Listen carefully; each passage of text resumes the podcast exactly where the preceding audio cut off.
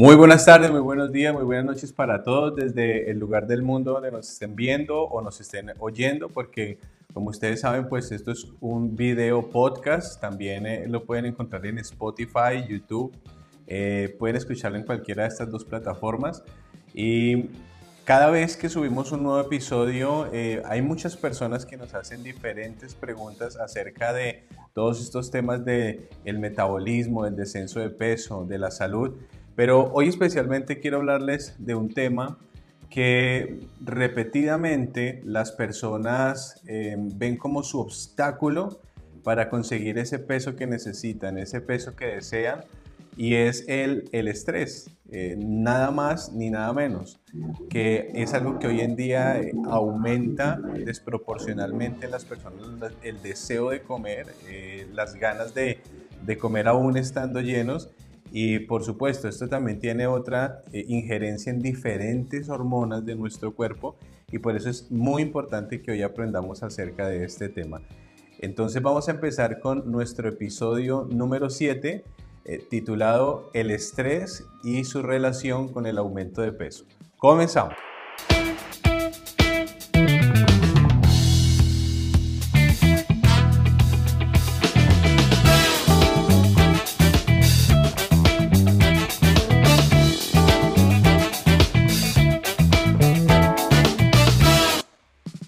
Bueno, muy buenos días. Eh, estamos acá con, con Ernei Suárez, es nuestro compañero como siempre acá en nuestros podcasts. Eh, él se encarga de retomar todas sus preguntas, de buscar la manera de que todas sean respuestas eh, las personas queden satisfechas con las respuestas a sus preguntas. Entonces, bienvenido Ernei a este nuevo podcast el día de hoy. Doctor, muy buenos días, un gusto saludarlo, saludar como siempre, en cada episodio a nuestros oyentes, a las personas que nos ven en las diferentes redes sociales. Y como usted decía, doctor, ojalá que con estas respuestas que usted nos pueda hoy proporcionar haya una, una claridad en todos estos problemas de salud que se viven hoy en día. Doctor, este episodio es, eh, vamos a hablar del estrés, la hormona del estrés que eh, en parte beneficia mucho pero también tiene un gran problema para el cuerpo. Entonces, doctor, eh, ¿qué nos podría eh, comentar acerca del estrés y sus hormonas, que sería el cortisol y la adrenalina? Bueno, eh, gracias Ernei. primeramente muy bien por esas preguntas que, que, de verdad que van a ayudar a muchas personas y como usted lo dice, el estrés a uno le puede ayudar o le puede afectar. Eh, digamos que todos los seres humanos, cuando nacemos, estamos preparados para sobrellevar cierta carga de estrés fisiológico, es decir, físico o psicogénico, psicológico, ¿cierto? Eh, el problema radica en que una persona no esté adaptada a ese estrés. Es decir, algunas personas toleran grados más altos de estrés que otras. Y esto se debe a que hormonalmente somos diferentes. Esto se debe también a que quizás venimos desde el nacimiento preparados para un mundo diferente. Eh, vivimos una infancia diferente, consumimos nuestras hormonas, eh, gastamos de manera diferente. ¿Y a qué, a qué voy con todo esto? Eh, por ejemplo, hay estudios en los cuales cuentan cómo los bebés desde que están incluso en el vientre, en el vientre de su madre, ya empiezan a detectar cargas altas de estrés en su entorno y cuando nacen, ¿cierto? Vienen preparados para un mundo eh, similar, pero también se ve una especie como de adaptación diferente al resto de los bebés, ¿bien? Eh, se ha visto también que, por ejemplo, si los padres y la, es decir, madre y padre, antes de, engendrar ese bebé han estado sometidos a un fuerte influjo de estrés, desarrollan en su cuerpo una serie de información que se llama epigenética, que cuando pues van a engendrar el bebé, transmiten algo de esta información también. ¿Y, y qué pasa? Pues que eh, ese bebé también viene con una adaptación diferente para el entorno estresante al que va a vivir cuando nazca. Eh, bueno, sin contar, por ejemplo, cuando, cuando nacen esos bebés eh, y empiezan a crecer, eh, se nota como si crecen en un ambiente rico, digamos, en personas de alto valor, personas que le aporten, que le apoyen, que le ayuden, pues esa persona va a tener su sistema muy bien adaptado. Pero ¿qué pasa si crece, por ejemplo, un niño en un entorno en el cual es abusado, eh, en el cual, digamos, hay mucha carencia, hay un trato muy fuerte, que es muy probable que desde muy chico o muy chica esté eh, gastando, ¿cierto? O esté eh, deteriorando su sistema de respuesta al estrés y cuando sea mucho más grande, eh, tienda a sufrir más fácilmente, por ejemplo, de depresiones o, pueda sufrir de, otra clase de enfermedades psiquiátricas porque su sistema de estrés fue atacado desde muy pequeño. ¿sí? bueno, en cuanto a esto, pues lo que decía acá Ernei en las preguntas es muy cierto. Existen hormonas que se encargan de esto especialmente, de ayudarnos a adaptar a ese estrés. Y una primera hormona sería la noradrenalina, la adrenalina, que todo el mundo conoce, la, el cortisol también sería la otra hormona, que eh, se producen en diferentes partes del cuerpo. Bien, eh, una gran porción de estas hormonas del estrés se produce en la cápsula suprarrenal, en la médula suprarrenal, que, pues como su nombre lo indica, está arriba de los riñones. Entonces, cuando una persona eh, entra en un estrés, la médula comienza a producir adrenalina y noradrenalina, ¿bien? Y la persona comienza a tener ese impulso, su corazón se acelera, eh, su visión cambia, ¿cierto? Se vuelve más aguda, eh, los músculos se llenan de sangre, se, se quita la, digamos, el riego sanguíneo de la piel, la persona se pone pálida porque necesita esa sangre en el músculo. Eh, sus intestinos también dejan de tener esa irrigación porque la sangre la necesitan los músculos. Y bueno, eh, también se ve la piloerección, es decir, todos los vellos de la piel se, como que, se, como dice la gente, se me pone la piel de gallina. Eso es porque todo ese sistema del estrés empieza a activarse con la adrenalina. Pero ¿qué sucedería si, por ejemplo, eh, llega el momento donde ya deja, deja por un instante de, producirse ese estímulo estresante, pues que eh, la adrenalina de, un momento a otro ya baja y nosotros volvemos a estar en un estado normal, no, sin estrés, digamos, y volvemos a retomar nuestra actividad. Pero caso contrario, cuando el estrés se prolonga un poco más, entonces, después de la adrenalina viene a actuar el cortisol. El cortisol, ¿qué es lo que hace? Es como darnos el refuerzo para poder, perdón, para poder seguir sobrellevando ese estrés. Entonces, son como muy, eh, se apoyan la una a la otra, ¿cierto? Eh, ¿Qué sucede? Pues, por ejemplo, la adrenalina necesita tener azúcar en la sangre para que nosotros tengamos la fuerza de salir corriendo si nos está persiguiendo un, león, ¿cierto? Pero ¿qué pasa si ya nos gastamos el azúcar que hay en la sangre, la glicemia? Pues que el cortisol requiere eh, venir a trabajar y poner más azúcar en el torrente sanguíneo para que podamos seguir manteniendo eh, nuestra respuesta adaptativa al estrés.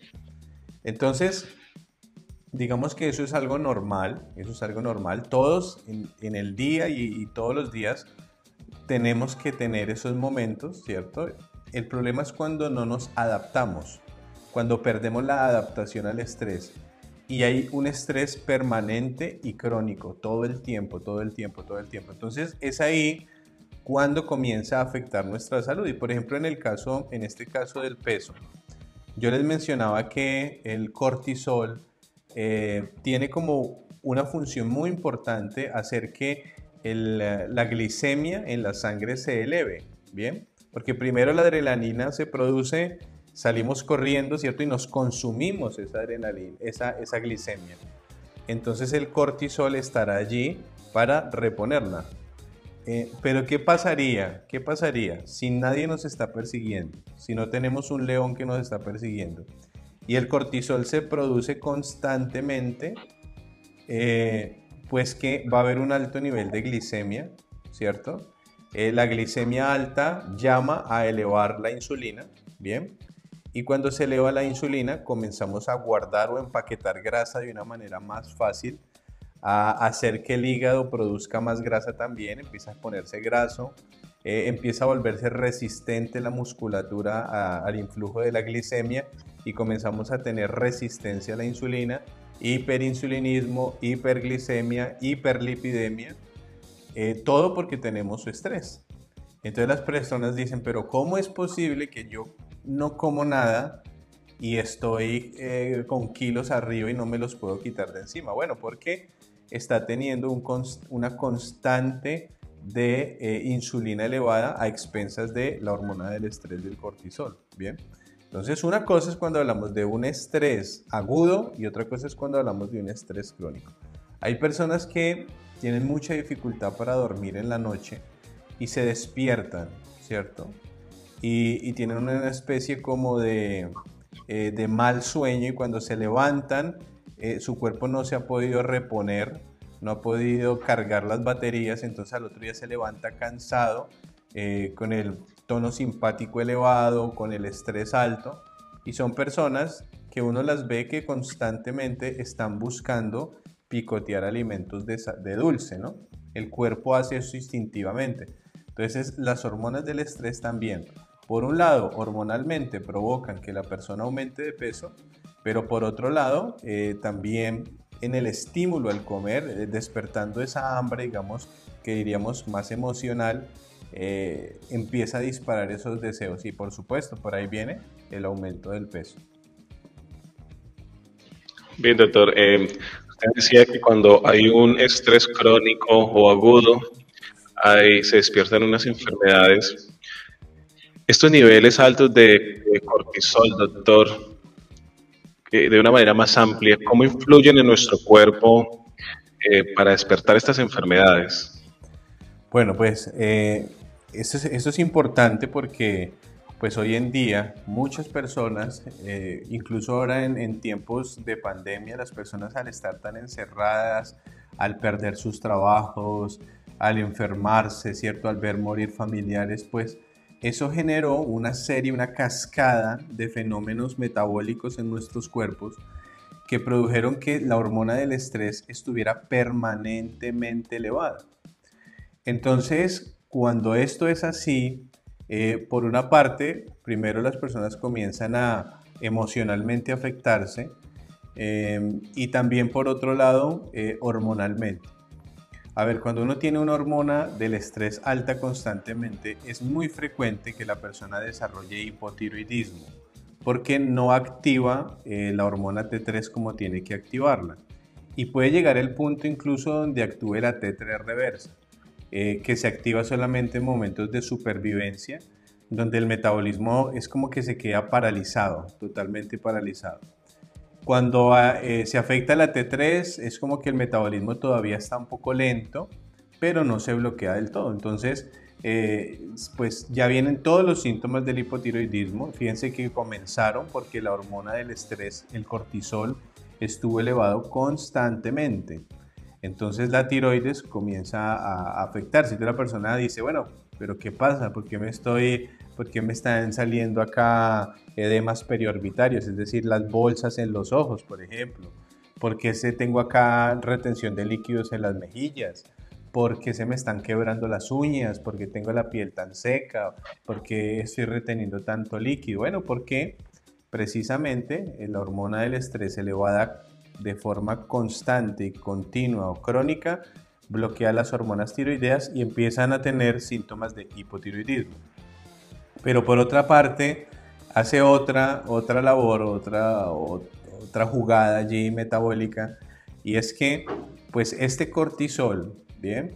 Va a hacer que el nivel de glicemia, como lo mencioné hace algún momento, se eleve, la insulina sube detrás de esa elevación de la glicemia, y cuando eso sucede, eh, pues empezamos a tener problemas con la diabetes, ¿bien?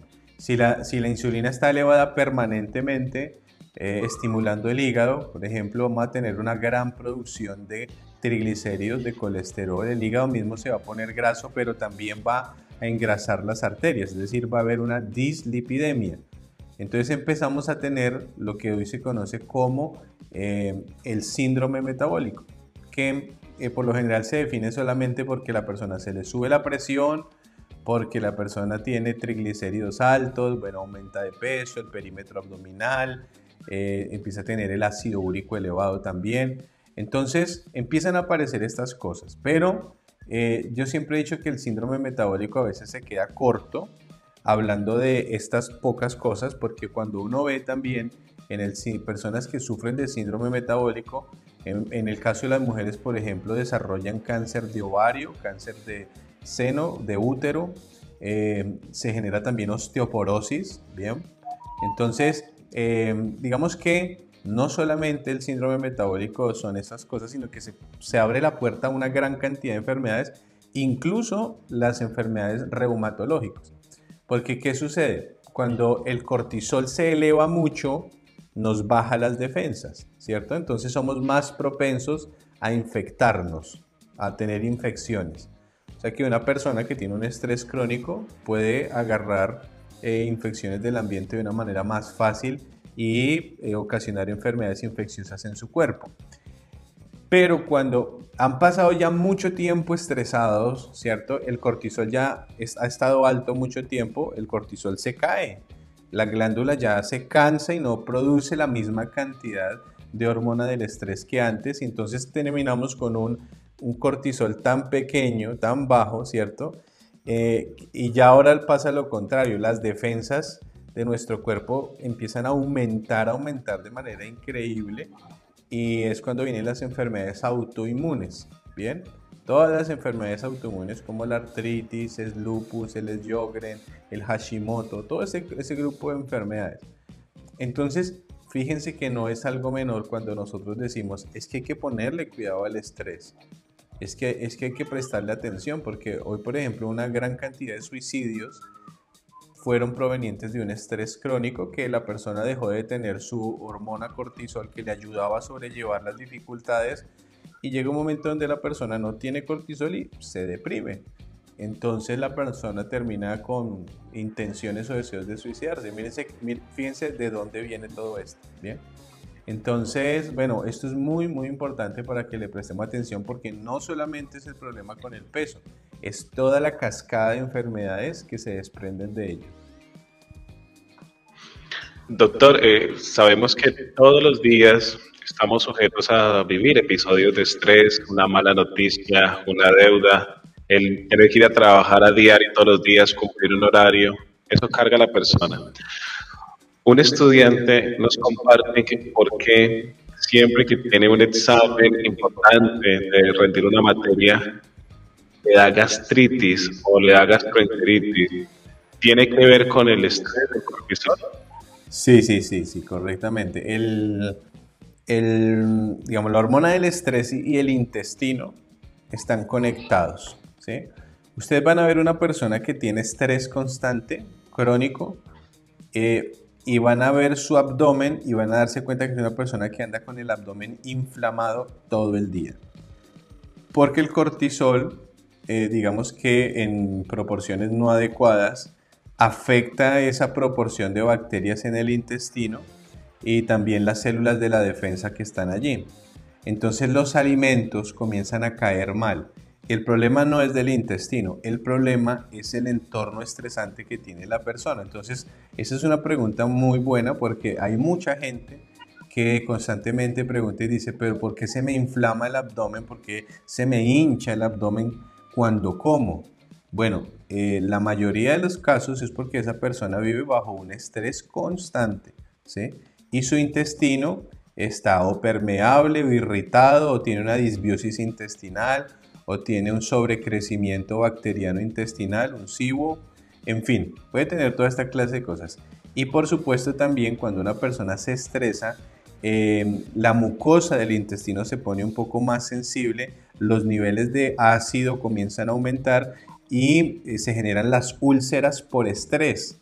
Bien, eh, que en este caso del joven que pregunta pues una gastritis, ¿sí? Pero hay casos donde llegan directamente a eh, generar eh, úlceras. En el caso, por ejemplo, de los pacientes que se hospitalizan, por lo general les ponen un protector gástrico, porque además de que le dan muchas medicaciones a ese estómago, llegan ahí, ¿cierto? Muchas pastillas. También la persona que está hospitalizada tiene un cierto estrés. entonces comienza a generar úlceras por estrés. Entonces, eh, no esto, esto no es para que salgamos a comprar rápido protectores gástricos, no, esa no es la, esa no es la solución. Digamos que la solución en este caso sería ir a la causa, ¿no? Eh, tratar de buscar la forma en que estos niveles de estrés eh, logren llegar a que bajen hasta el punto donde nosotros estemos adaptados, porque esto es importante también y es que nosotros no podríamos dejar de vivir sin estrés porque perderíamos la adaptación.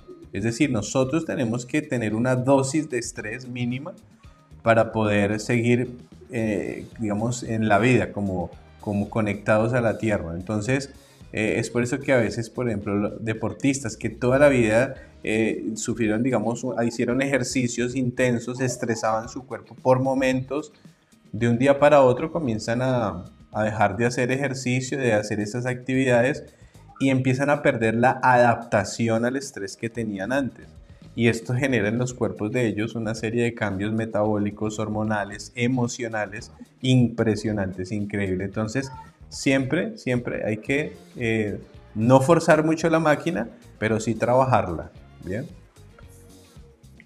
Doctor, eh, una mujer desde Colombia nos dice que a causa de su trabajo duerme muy poco, porque aparte tiene que llevar a los chicos a, la escuela y, duerme muy poco. Eso le ha generado un estrés y la ha llevado a la ansiedad para comer. La pregunta de ella es, ¿qué alimentos bajan los niveles de cortisol? Bueno, eh, ¿qué alimentos bajan los niveles de cortisol? Yo pienso que antes de pensar en qué alimentos, es pensar en qué conductas y comportamientos. ¿sí? En el caso de ella, pues como ella misma lo dice, ella misma lo detecta, eh, no duerme bien. Lo primero que uno hace con una persona que tiene estrés es ayudarle a recuperar su hábito o su patrón de sueño, rehabilitar esa parte. Es, es, de las cosas más, pero más importantes que una persona tiene que hacer. Organizar su patrón de sueño, tratar de dormir casi siempre a la misma hora, despertarse a la misma hora, en lo posible dormir cercana a las 7 horas. Obviamente hay personas que necesitan dormir menos, otras más, ¿sí? dependiendo de cada organismo, pero más o menos, para que lo entendamos, no después de las 11 y, bueno, entre 5 y 7 de la mañana estar, estar buscando ya el despertar, ¿bien? Pero bueno, eso es, depende de cada caso, no podemos aquí dar consejos generales porque pues cada caso es diferente. Eh, yo diría que esa persona tiene que controlar primeramente el, eh, el, sueño, la calidad y la cantidad de sueño que está teniendo. Y hablo de calidad porque hay personas que supuestamente se acuestan a dormir a las 10 y se levantan a las 8 pero por ejemplo tienen síndrome de apnea obstructiva del sueño, que son personas que roncan por la noche, que se levantan, les duele la cabeza, tienen los ojos hinchados, eh, les cuesta arrancar el día. Y esto ocurre porque la persona cuando está ahí durmiendo no se da cuenta, pero eh, pasa como cuando es, una persona se mete debajo del agua, hace una apnea, ¿cierto? Se sumerge y no entra oxígeno y entonces los, los tejidos no reciben oxígeno, el cerebro tampoco, y esto si lo hace varias veces en la noche, hace apneas en las noches, pues al otro día el, eh, el sistema simpático, ¿cierto? El tono simpático se eleva y la persona tiene taquicardia, tiene hipertensión, tiene irritabilidad, porque el estrés genera irritabilidad en la gente, si, tal vez no lo sabían. Entonces, por eso es que uno a veces choca con tantas personas en el día si no duerme bien. Eh, bueno, en fin, entonces, ¿qué pasa? Pues el sueño en esta persona tiene que ser de calidad. Si se nota que está levantándose con estos síntomas, hacer, hacerse un análisis de la, de, la, de la apnea del sueño, a ver cómo está este tema, ¿bien? Eh, si, es por el contrario un tema de hábitos, pues tiene la persona que dormir a las horas que tiene que dormir, apagar las luces, bueno, en fin, todo lo que se hace con el tema del sueño. Y ya ahí gana un gran terreno en el tema de la adaptación al estrés. Ya después lo que venga es lo que uno podría hacer para mejorar. Entonces, eh, por ejemplo, tener momentos en el día en el cual baje la carga laboral y se sumerja en otro tipo de actividades placenteras que no le requieran mucho esfuerzo ni mucha atención. Por ejemplo, salir a la naturaleza es lo mejor que una persona puede hacer, ¿bien? Eh, tener contacto allí, no hay que trabajar en ese momento. El momento que cortamos el trabajo, ahí cortamos, no seguimos, ¿bien? Porque pues, la idea es como relajarnos, ¿no? Una profesora mía en Estados Unidos decía que eh, ella definía el estrés como la ausencia de relajación. Ella definía eso. Una persona que tenga ausencia de momentos de relajación, eh, de expansión en este aspecto, tiene problemas de estrés. Entonces, hacer eso, por ejemplo, hay personas que salen a pasear el perro, otros van a nadar, otros van al bosque, a la montaña, al parque, con la familia, ¿cierto? Y esas cosas ayudan mucho, eh, salir a comer con la pareja, eh, las relaciones íntimas con la pareja, escuchar música, cantar, bailar, eh, otras cosas que se han definido, por ejemplo, la meditación, orar, todas estas cosas ayudan a que el nivel de estrés en las personas baje un poco. ¿sí? Hay que elegir ciertas cosas para, para poder hacerlo. Y, y, y ahí esto voy con algo muy importante. Y es que cuando una persona tiene estrés, tiene estrés, trata de buscar recompensas con la comida. Entonces, ustedes van a ver que una persona que eh, el cuerpo necesita un momento de, relax, de, relajación, ¿cierto? Un momento placentero, pero ese placer eh, eh, la persona estresada lo tiende a buscar por la comida. Entonces se come un caramelo, se come un chocolate y siente como que, ah, como que algo ya mejoró, como que se siente como con una paz. Pero ¿qué pasa? Esa recompensa con esa comida si la sigue haciendo, ¿cierto? Le va a dar mucha tranquilidad, se va a relajar y todo, sí, pero le va a perjudicar para su estado de peso, ¿sí? Y el peso le va a afectar para generar, generar enfermedades después. Entonces hay que buscar otro tipo de recompensas, por ejemplo, un sauna, por ejemplo, qué sé yo, comprarse un libro, salir a cenar y todas las cosas que les acabé de mencionar. Buscar otra, otro tipo de recompensa que nos dé esa, como ese estado emocional de paz, de tranquilidad. ¿bien? Entonces, ah, hablé del sueño para esta persona y hablé de comportamientos y conductas de recompensa que nos ayudan a tener momentos de relax, de relajación. Pero digamos que ya hablando de, de qué alimentos y qué, suplementos, pues eh, esta persona tendría que disminuir los carbohidratos refinados, ¿bien? Eh, en las noches no tomar sustancias estimulantes como la que tengan como cafeína, por ejemplo la Coca-Cola que también tiene cafeína.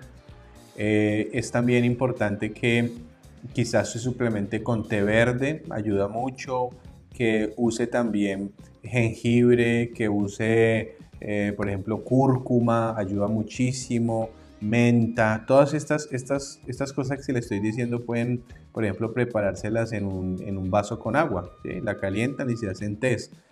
¿Qué más pueden hacer? Eh, ya hablando de adaptógenos, pueden usar achawanda, eh, rodiola, funcionan bastante bien. Eh, y ya de resto, yo diría, hay muchas cosas que se pueden usar, por ejemplo, pasífora, melatonina para dormir, GABA. Hay una serie de suplementos que nosotros podíamos utilizar bien, pero pero lo, como digo, lo más importante es mejorar los hábitos de vida, organizar el día de una manera diferente. No todo puede ser trabajo, no todo puede ser problemas. Y, van a ver cómo de ahí nomás, haciendo estas cosas, ya, ya mejoramos muchísimo esta parte del estrés. Entonces a la persona que preguntó, conductas, eh, patrones, hábitos, alimentación y suplementación. ¿Listo? Bien, doctor, muchísimas gracias por estas recomendaciones. Doctor, usted decía que las personas que sufren de cortisol alto, eh, uno los detecta por eh, que tienen el abdomen inflamado. La pregunta es, doctor, eh, ¿por qué el cortisol elige la parte del abdomen para acumular más grasas? ¿Es lo mismo inflamación o acumulación de grasas? Bueno, el cortisol en ese aspecto hace hace un trabajo muy peculiar y es que eh, antagoniza la testosterona, ¿sí? que es una hormona que preserva la masa muscular, en, especialmente en los hombres y en las mujeres también. Pero digamos que es como que se contrapone. ¿sí? Si yo tengo mucho cortisol, eh, tiendo a perder la masa muscular, especialmente de los brazos y las piernas. ¿Listo? Entonces, acuérdense que yo les había comentado al principio que la musculatura es uno de los órganos que más capta glucosa en el cuerpo. Bien, eh, el tejido muscular capta la, glucosa para funcionar.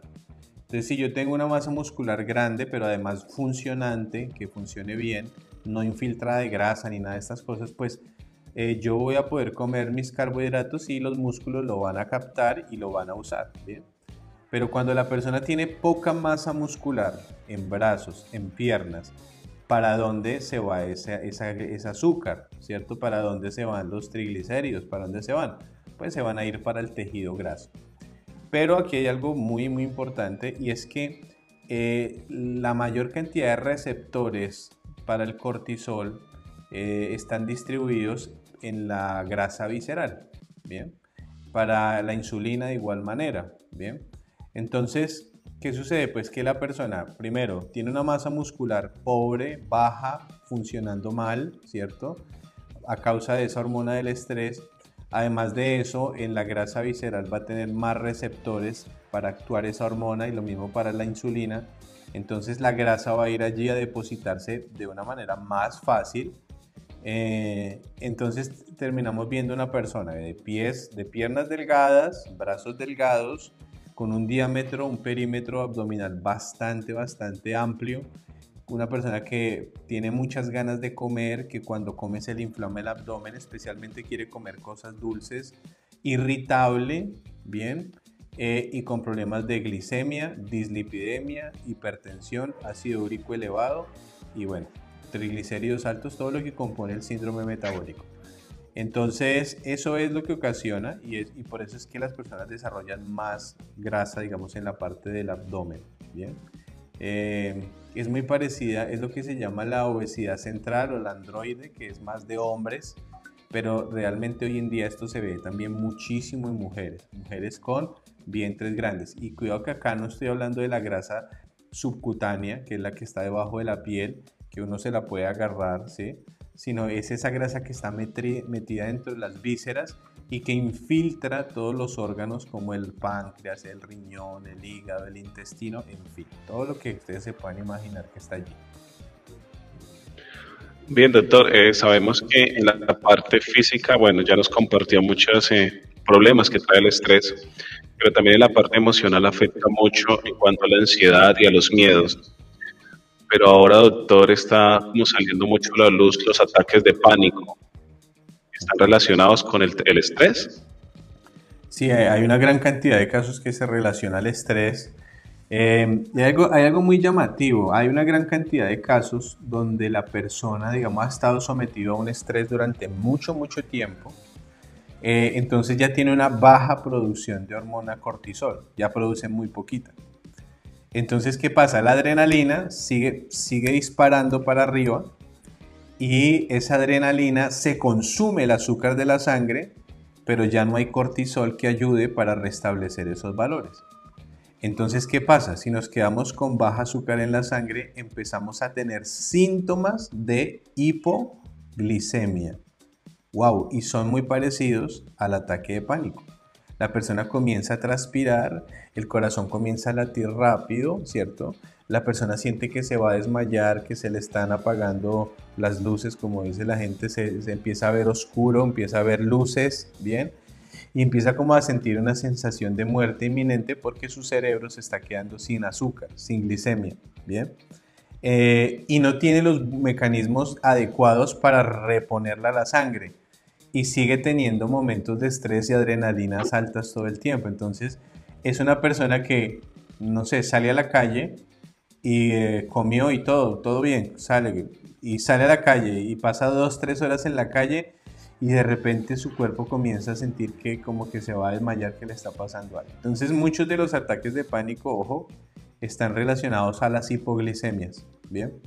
Eh, obviamente también podemos relacionar los ataques de pánico a las disparadas de adrenalina, ¿cierto? Que hacen que el corazón lata a toda velocidad, ¿cierto? Que la persona sienta que, que se va a morir, ¿bien? Por ese ataque de adrenalina, esa, esa eyección de adrenalina tan fuerte y termina siendo ataque de pánico, ¿bien? Eh, bueno, y ya también hay cosas más psicogénicas, psicológicas que la persona pues puede llegar a manejar en ese momento para disminuir, ¿bien? Porque el problema es que empiezan a hiperventilar, es decir, comienzan a respirar muy rápido y al hacer eso, ¿cierto? El pH comienza a cambiar, a variar en nuestro organismo y entonces la persona termina desmayándose. Por eso es que ustedes ven que en las guardias o en las emergencias, cuando una persona está respirando muy rápido porque tiene un miedo, es decir, un pánico, le ponen una bolsa de papel y la persona respira allí, ¿cierto? Para captar nuevamente el CO2 y que, la, y que el pH se restablezca y no haya tanta alcalinidad. Bueno, esto es algo muy, muy técnico, pero, pero también yo creo que sirve mucho para que las personas que tienen ataques de pánico les funcione. Eh, en el caso de los ataques de pánico funciona también muy bien cuando la persona hace ejercicio. ¿Por qué? Porque consume, consume una gran cantidad de, glis, de azúcar en la sangre que está sobrando ¿cierto? También va, perdón, consume una gran cantidad de adrenalina que está sobrando. Entonces es como que, bueno, si tienes poco cortisol, pero tienes poca adrenalina, bien, ahí vamos bien. Pero no se puede tener mucha adrenalina y poco cortisol, porque ahí es donde vienen todos los problemas, ¿bien? ahí viene la depresión y es ahí cuando viene el suicidio, porque la persona siente ese impulso de que está muriendo, digamos. Entonces hay que ponerle mucha, mucha atención a eso. Yo recuerdo que hace algún tiempo atendía a un joven y este joven eh, sufría de ataques de pánico o cuando salía en público tenía como, como esos miedos, esos, esas, esas angustias y le tocaba salir de vuelta para la casa. Y resulta que el caso de él no era tanto de que tuviera estrés, sí, sí vivía bajo estrés, dormía muy poco y bueno, todo eso, todo eso, pues, como ustedes ya lo están oyendo, pues tiene que ver. Pero resulta que este joven tenía un problema en las cervicales, tenía una desviación en su columna cervical, lo cual ocasionaba una dificultad para el riego de sangre cerebral y, bueno, un poco de estrés, de, adrenalina, cerraba esas arterias, más el problema cervical, el cerebro se quedaba sin oxigenación, sin glicemia y ahí, hasta ahí llegaba ese pobre muchacho. Le tocaba volverse para la casa, acostarse y esperar que la adrenalina bajara. Eh, siempre que tengan ataques de pánico, revisen las cervicales con un espinograma y muéstrenselo al traumatólogo, muéstrenselo al, osteópata, muéstrenselo al quiropráctico y escuchen diferentes opiniones. Eh, si hay problemas de, problemas cervicales, mi consejo es que eh, vayan con un quiropráctico responsable que les ayude con esto. bueno, porque hay cosas que no se operan, al fisioterapeuta también, por supuesto, en fin. Y empiecen por allí, cambien la almohada, eh, alimentense bien, disminuyan el nivel de estrés y se van a dar cuenta cómo sus niveles de pánico, ataques de pánico comienzan a disminuir de a poco. Eso comienza a irse de a poco. No piensen que se van a quedar con eso toda la vida. Eso se va a ir en algún momento. Bueno. Bien, doctor, muchas gracias. Antes de entrar en algunas preguntas que tengo sobre la adrenalina, porque el estrés pone lento el metabolismo. ya lo respondió, pero si nos da un ejemplo más amplio, más preciso, ¿por qué lentiliza el metabolismo? Bueno, ah, hay, dos, hay dos maneras en que lo hace, ¿cierto? Bueno, varias, varias, vamos pero, pero quiero como que se queden con dos cosas. Uno, porque bloquea la acción de las hormonas tiroideas, es decir, da un hipotiroidismo, un pseudo hipotiroidismo allí y, otro, y otra parte es que ah, afecta la leptina, que también es una hormona muy importante en nuestro organismo. Afecta la insulina eh, y todo esto va haciendo que merme nuestro metabolismo. Que el cuerpo no use lo que come, ¿cierto? De la manera, al ritmo que tiene que ser y se ponga un poco más lento, porque empieza también a cuidarse de no, de no intoxicarse y se vuelve un círculo vicioso. La persona come más, hay más en la sangre, pero el cuerpo no lo recibe. Entonces las mitocondrias de nuestro cuerpo comienzan a dañarse, a intoxicarse también, y ellas son como ese motorcito en las células que mueven, mueven la máquina y como están dañadas el metabolismo se pone lento. Entonces es como una cascada, no es que sea una sola cosa, sino es un conjunto de cosas. Pero cuando el metabolismo está lento hay que pensar en, eh, en las mitocondrias de las células de cada parte del cuerpo, ¿bien? Si ellas están afectadas, el metabolismo se va a poner lento.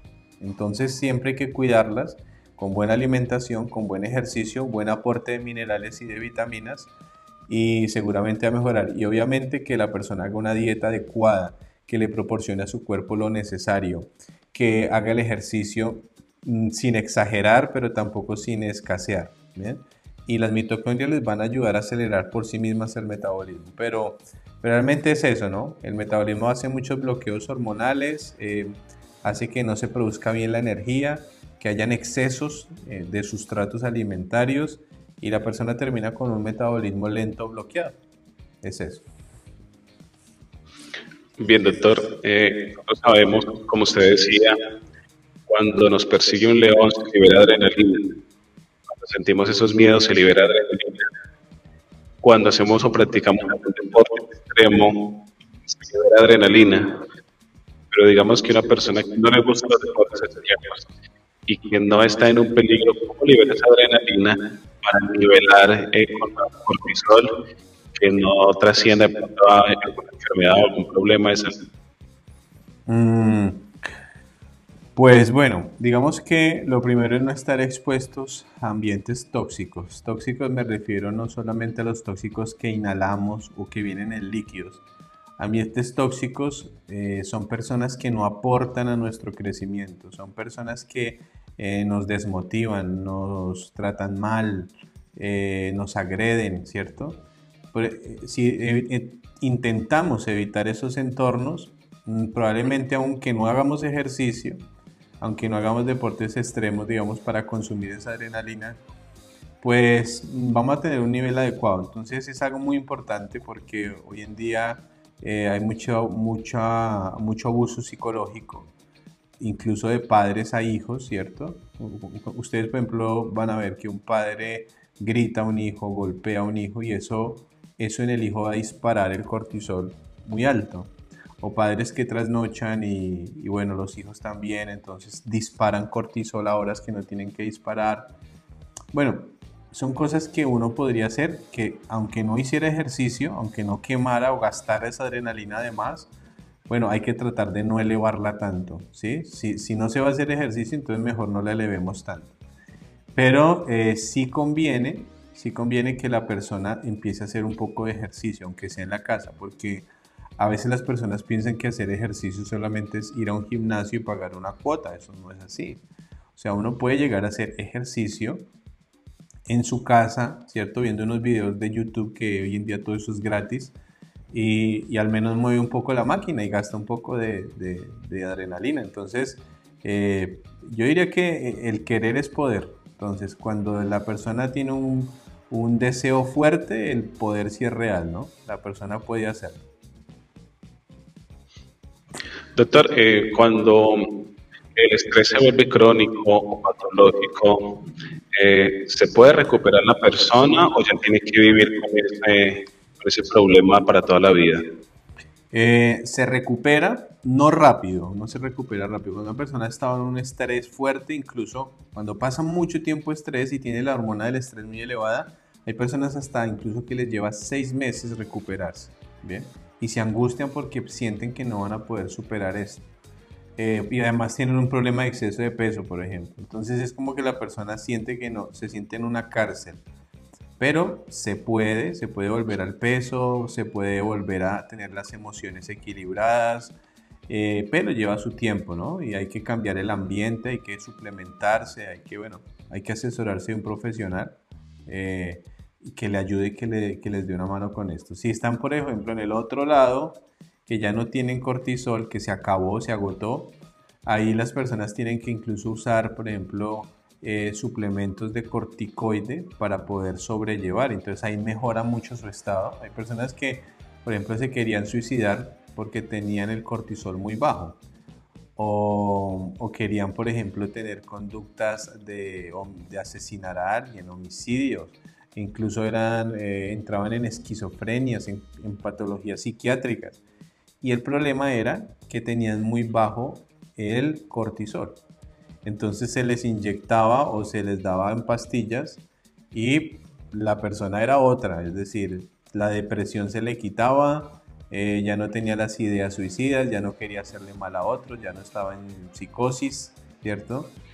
Entonces, Y son casos que se han visto, son casos que se han visto y pues, se los cuento porque alguna persona puede estar viviendo esta situación, eh, más allá de que tenga que perder peso, no, esto le puede llegar a servir. Doctor, la verdad que todo esto ha sido muy provechoso. Quizás se me pasó algo, doctor, alguna pregunta o algo que faltó por comentar o aportar. Y ya con esto cerraríamos, doctor. Eh, bueno, yo lo, lo, único que les recomendaría es que eh, no, cuando estén pasando momentos así, no olviden que es importante visitar o acudir a un médico que eh, maneje estos temas, ¿cierto? Eh, que les haga mediciones del cortisol en saliva, ojalá, eh, si no en orina de 24 horas, sino en sangre, bien, pero que midamos esos niveles. También que podamos llegar a medir quizás en orina a las moléculas que de los metabolitos de, las, de la adrenalina, ¿sí? si, si se pudiera para medir en qué niveles están y que, y que ustedes pudieran como llevar un estilo de vida menos estresante. ¿bien? Em, digamos que serían como las recomendaciones finales que detecten cuando están teniendo estrés y están teniendo aparición de herpes en la boca, en la nariz, si están teniendo culebrilla, si se les está cayendo el pelo en parches, si están teniendo eh, problemas para dormir, insomnio, que saltan en la noche cuando están durmiendo, que se levantan varias veces en la noche eh, exaltados, ¿cierto? Que tienen bruxismo, distensión abdominal, que tienen bajas las defensas. Bueno, todos esos síntomas hay que prestarles mucha, mucha atención y detectar cuando uno está sufriendo estrés e inmediatamente parar. Hay que parar y hay que restablecerse nuevamente, hay que retomar eh, el relax, hay que entrar en modo relajación para que el cuerpo pueda otra vez recuperar su capacidad de adaptación al estrés. Bueno, era simplemente eso, esperamos que toda esta información que hoy hemos compartido con ustedes haya sido de gran utilidad. Recuerden que eh, nos pueden seguir en nuestras redes sociales, en nuestro canal de YouTube. Suscríbanse para que estén atentos allí a todo lo que subimos constantemente. Activen esa campanita de las notificaciones para que ustedes sepan cuando subimos videos nuevos. Eh, síganos en Instagram, Dr. Mateus ah, guion bajo oficial, allí nos pueden seguir, en TikTok de Julián Mateus, Facebook Secretos del Adelgazamiento. Eh, y bueno, simplemente eh, esto es para que a ustedes les sirva, para que puedan tener una noción, una idea de todos estos temas. Ah, nos ha dado mucho gusto haber estado con ustedes en esta tarde, compartir con ustedes y nos vemos la próxima semana con un nuevo episodio. Hasta luego, Rey, un gusto haber estado con usted también aquí en esta tarde. Doctor, muchas, muchas gracias. Hasta la próxima. Hasta luego.